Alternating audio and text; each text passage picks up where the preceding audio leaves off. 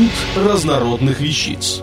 Официальный подкаст интернет-журнала школа жизни .ру.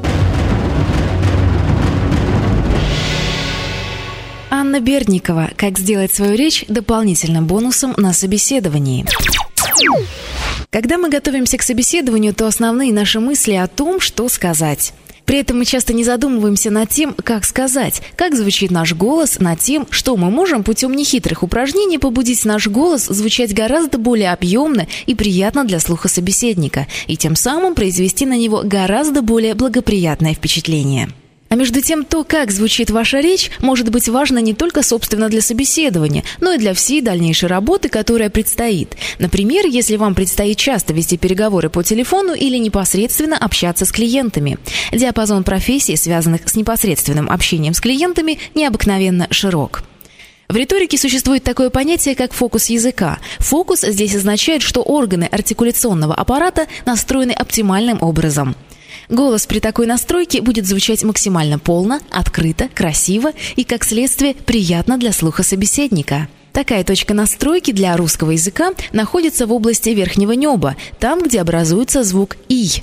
Для того, чтобы настроить оптимальным образом звучание своей речи, необходимо 5-6 раз отчетливо произнести фразу «Эй, ты», хорошо проговаривая все звуки. Чтобы удостовериться, что настройка прошла успешно, а также в том, что можно в самом деле каким-либо образом отстроить звучание своей речи, можно провести такой эксперимент. Придумайте простую фразу из 4-5 слов, произнесите ее вслух, затем произведите настройку, произнесите «Эй, ты» 5-6 раз. Теперь снова произнесите задуманную фразу и сравните их звучание. Результат будет более достоверным, если эксперимент проводить не в одиночестве, а с помощью заинтересованного слушателя. Также улучшить звучание собственной речи поможет артикуляционная гимнастика. Артикуляционная гимнастика. Несколько упражнений из множества. Выполнять не менее 10 раз, соблюдая все правила. Первое. Поднять брови вверх. Второе. Сдвинуть брови. Третье. Надуть две щеки. Четвертое. Надувать две щеки по очереди. Пятое. Втянуть две щеки. Шестое. Толкать языком щеки. Седьмое. Толкать языком верхнюю и нижнюю щеку. Восьмое. Проводить языком по кругу за губами. Девятое. Пощелкать языком. Десятое. Покусать кончик языка.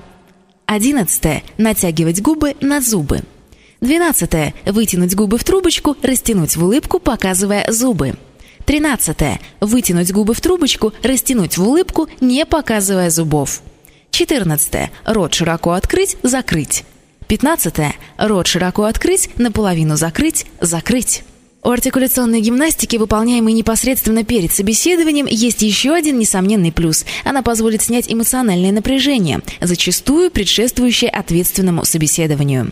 Еще одним важным речевым моментом на собеседовании можно назвать соблюдение орфоэпических норм. Орфоэпия – соблюдение четко определенных норм литературного произношения.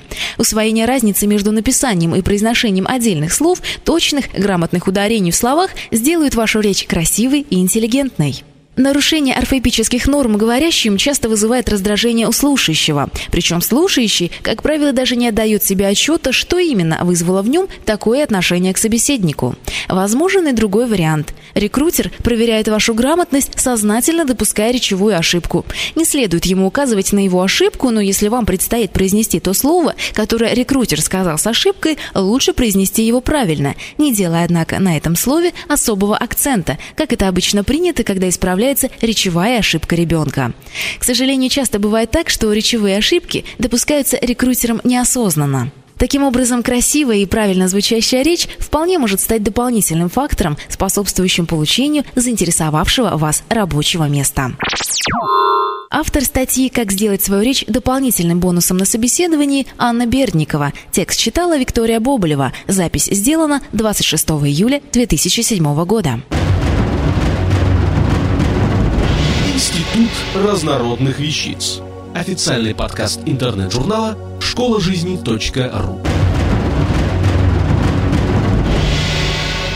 Слушайте и читайте нас на www.школажизни.ру.